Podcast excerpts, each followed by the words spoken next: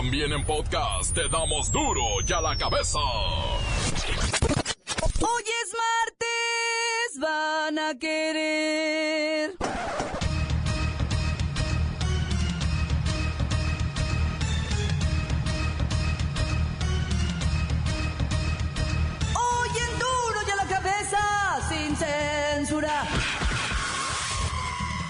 Pesar de los incrementos en la canasta básica y de la inflación galopante, México sigue siendo uno de los países más baratos para comer.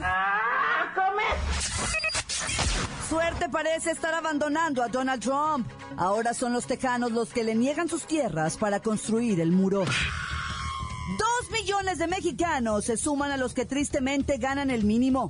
Ya no son seis. Ahora son ocho millones de trabajadores que tratan de sobrevivir con 70 pesos al día.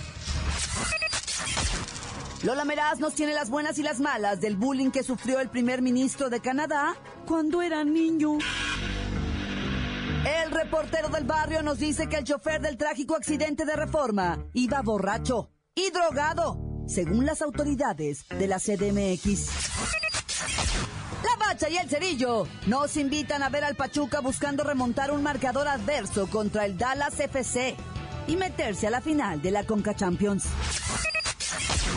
Una vez más está el equipo completo, así que comenzamos con la sagrada misión de informarle, porque aquí usted sabe que aquí, hoy que es martes, hoy aquí, no le explicamos la noticia con manzanas, no, aquí se la explicamos con huevos.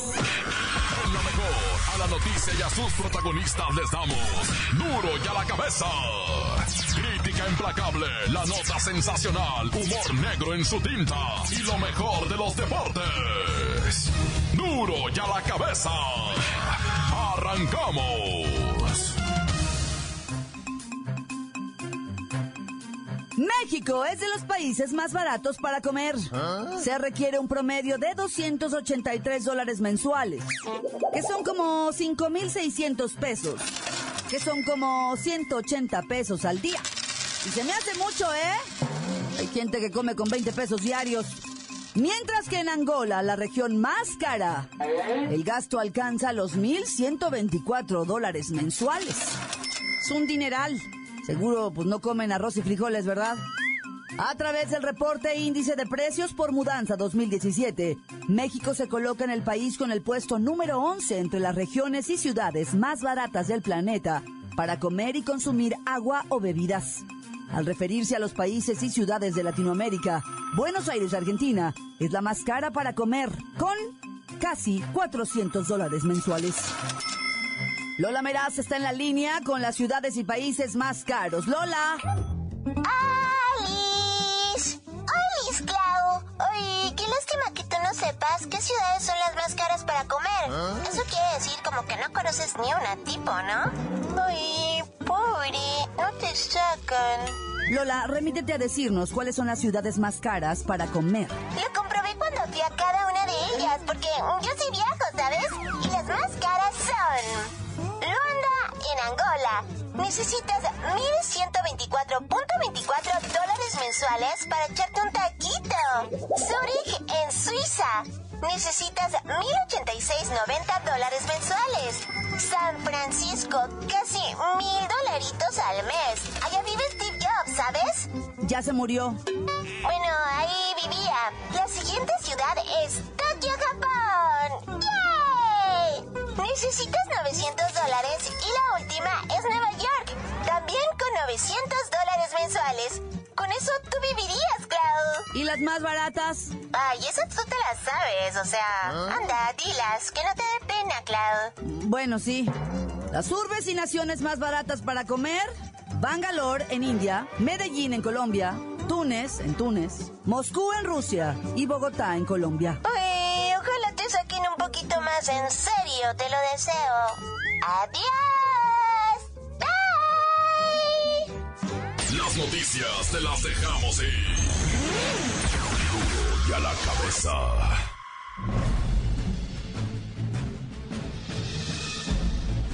Atención pueblo mexicano. Ahora sí podéis estar seguro y contento. A partir de hoy trabajará sin descanso el Sistema Nacional Anticorrupción. Bueno, eso de trabajar es un decir, porque no está instalado su comité coordinador, y hasta que no se instale perfectamente, no se puede chambear bien. Lo importante es que ya se tienen la conciencia de los alcances del impacto de la corrupción. Han podrido las instituciones, debilitándolas a lo más profundo, y dejándolas incapacitadas, ya no solo para meter a los corruptos a la cárcel, sino también para instrumentar acciones correctivas que impidan a funcionarios vivir en la impunidad y el cohecho. Lo cierto es que el Sistema Nacional Anticorrupción asume que deberá darle a la ciudadanía resultados más o menos en el corto plazo, porque existe el riesgo de que el desencanto y la desconfianza social se reinstalen con mayor fuerza, ya que hay demasiadas expectativas acumuladas. En pocas palabras, vosotros ya no creéis en nada ni en nadie. Lo habéis visto todo.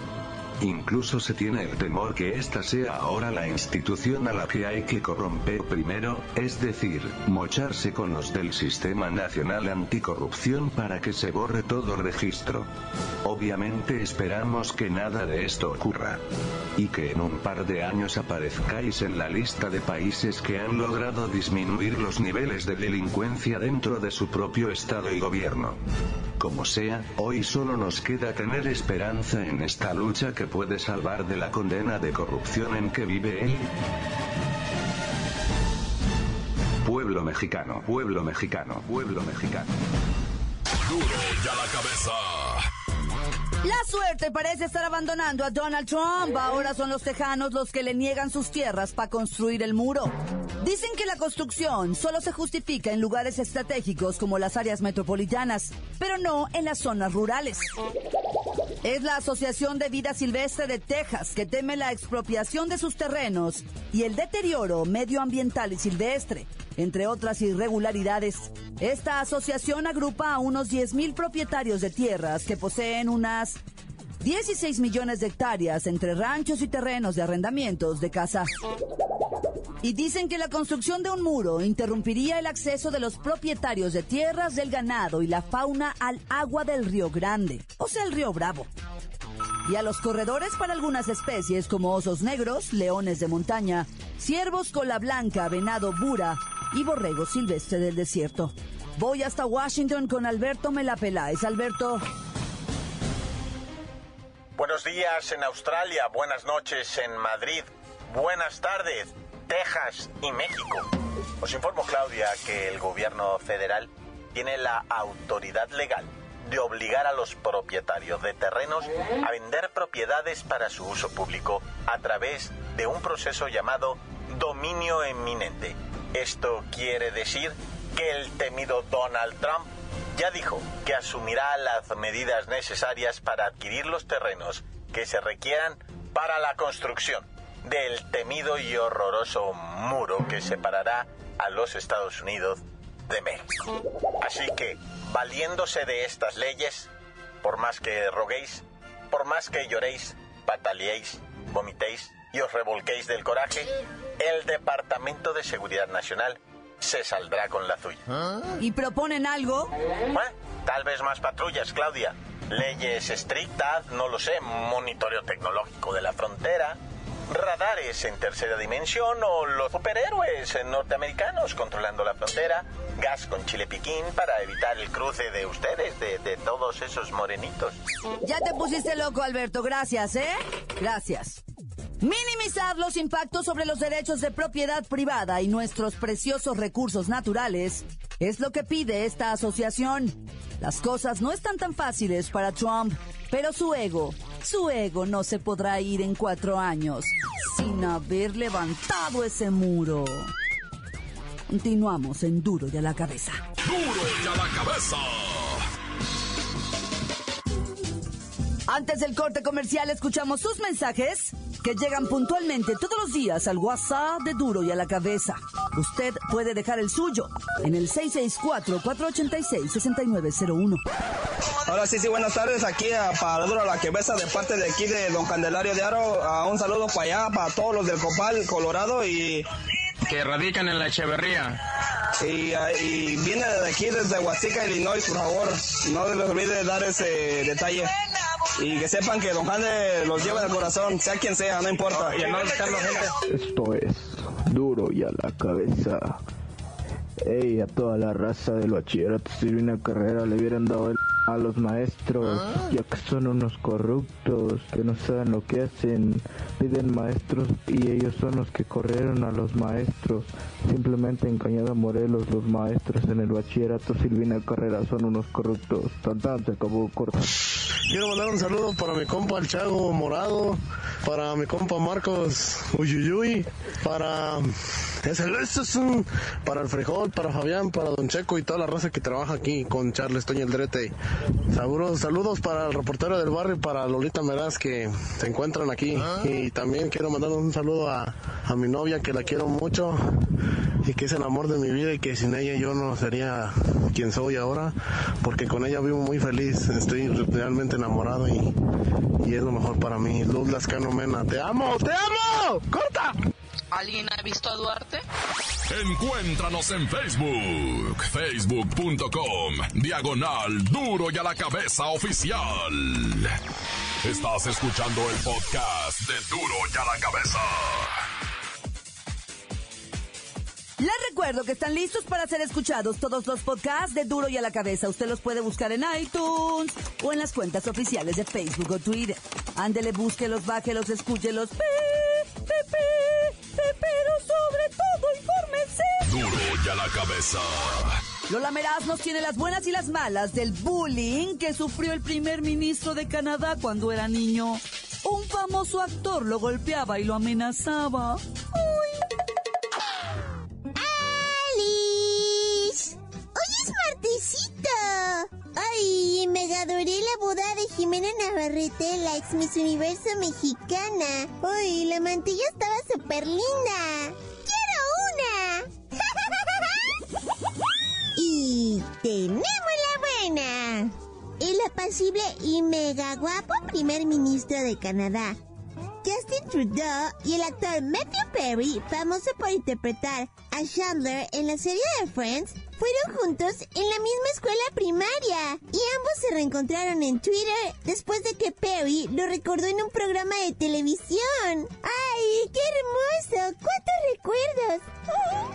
Hoy por hoy son los canadienses de mayor fama, uno por ser el político más carismático del momento y el otro por ser la estrella de la mejor serie de los noventas. ¡Uy, mi mami los adora! ¡Ay, la mala! Según el actor Matthew Perry, él y un amiguito golpearon a Justin Trudeau un par de ocasiones en la primaria. ¡Ay, qué chafa! Tras esta información, el primer ministro canadiense Trudeau retó a golpes por Twitter al actor, que estuvieron a punto de liarse a golpes a causa de esa vieja rencilla de la infancia. Ay, afortunadamente los ánimos ya se calmaron. Ups. ¡Tenemos otra buena! Descubrieron una nueva pirámide milenaria en Egipto. ¡Wow! Esto me recuerda a la película de la momia. La construcción es de hace unos 3.700 años y ha sido localizada al norte de la pirámide del faraón Sneferu, en la necrópolis de Dashur.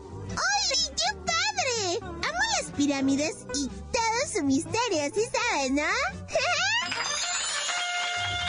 ¡Ay, la mala! A pesar del mega descubrimiento y de todo lo que se podría saber si se estudiara esta nueva pirámide, el gobierno egipcio solo ordenó catalogar el hallazgo y llevar al museo las mejores piezas. No habrá investigación ni estudios porque, ay, con tanta pirámide, no acabaría ni en mil años. ¡Ay, qué mega chafa! Así nunca sabremos si los egipcios vienen de las estrellas o de dónde, o sea, en serio. Ya me voy. Para duro y a la cabeza. Informó Lola Meras. Les pedacito Sirimi. El que. Síguenos en Twitter. Arroba duro y a la cabeza. Confirman las autoridades de la CDMX que el chofer del BMW accidentado en Reforma conducía ebrio y drogado. El reportero del barrio tiene la nota roja. Montes, alicantes, pintos, pájaros, cantantes, culebras. Oye, loco, pues sigue esa. Es que yo no sé por qué el accidente en la avenida Reforma y la calle Lieja, donde yo, la neta, uh, cómo anduve por ahí. Bueno, este, te, te informo que yo no sé por qué va, la neta, te lo digo de, de neta. No sé por qué, este, viene siendo que, que, pues, o sea, sé, ¿de qué estoy hablando? Ah, sí, del accidente, del accidente ese. Está la Ciudad de México y sus habitantes, bueno, impactados hasta más no poder con él, no se habla de otra cosa. Y en las noticias sale, y en los periódicos sale, y en el Facebook sale, y en el Twitter sale. O sea, todo mundo hablando de lo de reforma, y es que irá. Dice el vato que se la aventó 24 horas pisteando y loqueando. De hecho, según dicen, el vato iba hasta las manitas, no solo de alcohol, sino también venía atizado. Le estuvo metiendo al zongo rocosongo, cosa que ahora se niega porque dice, no, él no hizo exámenes de sangre, pero pues supuestamente hay una confesión por ahí. Habrá que revisar. Lo cierto es que ahora se quieren ir sobre el bar que estaban enfiestándose, un bar que se llama El Barecito, y se quieren ir sobre los ballet parking. ¿Quiénes son los ballet parking? Los que te entregan el carro. Se quieren ir sobre de ellos, dicen, vamos a, la- los familiares de los, de los acaecidos, ¿verdad? Dicen, vamos a irnos sobre el barecito, vamos a irnos sobre el ballet parking, vamos a irnos sobre la familia del que venía piloteando el BMW. Estamos contratando los mejores abogados de, de- del mundo mundial. Se va a hacer un, un mitote, dicen. Esto, esto no se va a quedar, esto va, van a ver qué escándalo vamos a hacer, dice la familia. También agüitadísimo, y cómo no, con sobrada razón. Pero bueno, ahí luego platicamos de este caso porque da para mucho. Oye, y para no irnos muy lejos de ahí, de, de- es más, de esa zona de Reforma y Lieja. Si te vas así, mirando hacia el norte, si agarras para la izquierda, está una que se llama la Colonia Roma, a la derecha, ¿va? A la derecha, mirando por todo Reforma hacia, hacia las glorietas, ¿va? Si te vas a la derecha, agarras para la Colonia Roma. Ahí está, en cortito, en breve, está en breve. ¿Y sabes qué? Ahí una señora famosísima, la plaquita de las nieves, le decían, ¿verdad? Esa señora iba en un triciclo de esos de bicicleta, donde enfrente llevan así como una cajita y una cajota, pues, donde venden el pan, de esos triciclos típicos, yo no sé cómo les llamen, ¿verdad? Eh, que son bien difíciles de manejar y bien pesados.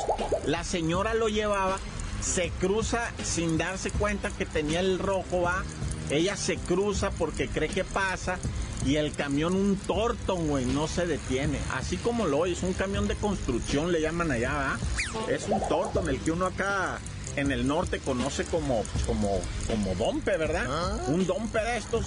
Se le desquirineó a la señora de las nieves y la aplastó con y triciclo, pariente.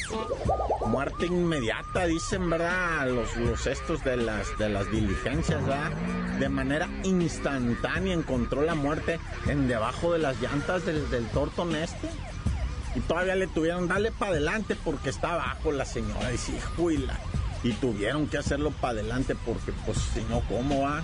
Yo no sé, esa gente que, que, que, que, bueno, ya mejor ni digo nada. Pero qué poca piedad va no detenerte y pasarle encima mejor a la señora en lugar de frenarte. Como quiera se tuvo que haber frenado. Pero bueno, ya. ¡Corta! La nota que sacude. ¡Duro! ¡Duro ya la cabeza! Esto es el podcast de Duro ya la cabeza. Pachuca busca remontar un marcador adverso contra el Dallas FC y meterse a la final de la Conca Champiñones. ¡Vamos, muchachos! ¡La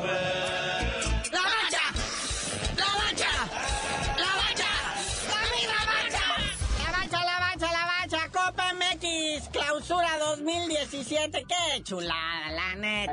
La oportunidad de que el Cruz Azul se reivindique, agarre el pasecito a la final, salga de esa pesadilla de la Liga MX que lo tiene el lugar número 15.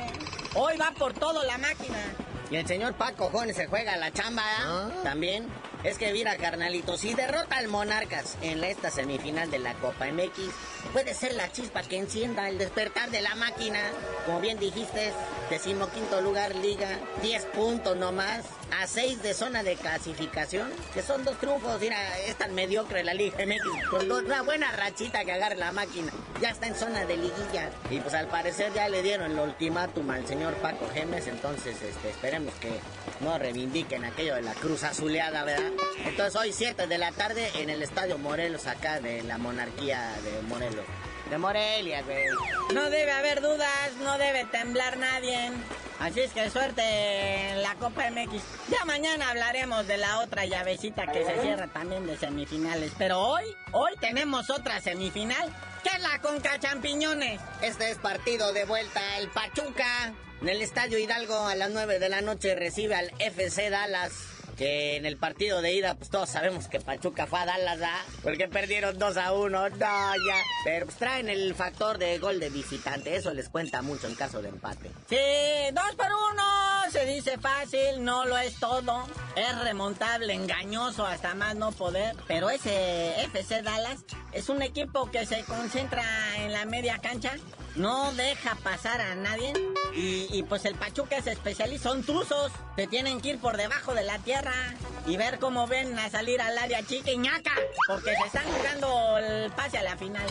Y también mañana les vamos a estar hablando de la otra semifinal, otra llave donde están los Tigres. Y ya salió la lista de suspendidos de la comisión disciplinaria tras la jornada del fin de semana. Eh, dos expulsados, Jorge Ortiz de Cholos por ser culpable de juego brusco grave y niño por acumular cinco amonestaciones ya en el torneo. Tuvo leve, ahora sí se portaron bien. El que sí parece un hospital es el AME. Sí, Cecilio Domínguez, el morenazo de oro, ya se fue, prácticamente está de vacaciones. Bueno, de vacaciones es un decir, está incapacitado, exceptuado, porque capaz sí es verdad, pero, pero está exceptuado de toda actividad física porque pues su hombro le duele y está lesionado y prácticamente se despidió del torneo. ¿Qué le hace que pase el águila liguilla? ¿Qué le hace que vaya a finales? ¿Qué le hace que, que, que le haga lo que sea? Él descansa. Sí, este seleccionado paraguayo va a estar fuera de actividad de 12 a 14 semanas. Lo van a operar del hombro izquierdo. Pero no juegas fútbol con los hombros, ¿no? ¿Qué con los pies? También el volante ecuatoriano Renato Ibarra está fuera de circulación, se lastimó en el partido contra León. Pablito Aguilar, que está suspendido un año. Paolo Golds tampoco está jugando. Miguel Zamudio tampoco. El colombiano Carlos Darwin Quintero tampoco. No, bueno, es que le están dejando a la golpe. Y luego le reclaman, ah, ya. Pobre equipo. Y si sigue así, hasta la mendiga liguilla se le va a empezar a complicar, van a ver. Bueno, carnalito, ya vámonos, no sin antes decirles que eso de que Antonio Mohamed se iba a dirigir la selección de Argentina fue una vil broma que hizo Univisión de mano del perro Bermúdez, ¿Ah? que porque el primero de abril, el sabadito, es algo así como el Día de los Inocentes. Entonces sacó ahí la información de que el turco Mohamed es el nuevo director técnico de la selección de Argentina. Pues no, no es cierto, todo era un vil chiste, pero como lo dijo Univisión, todo el mundo se lo creyó, pero no. Edgardo Bausa sigue al frente de la selección argentina. Tiene los días contados ya, pero pues Mohamed no va para allá. Y tú ya dinos por qué te dicen el cerillo. Hasta que definitivamente dejen de hacer sus bromas tontas, les digo.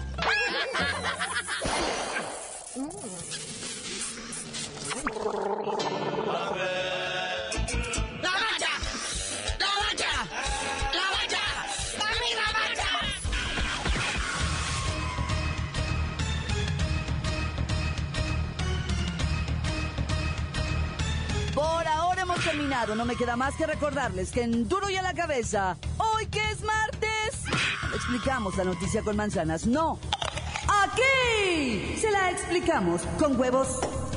Por hoy ya no pudimos componer el mundo. Los valientes volveremos a la carga. En Duro y a la cabeza.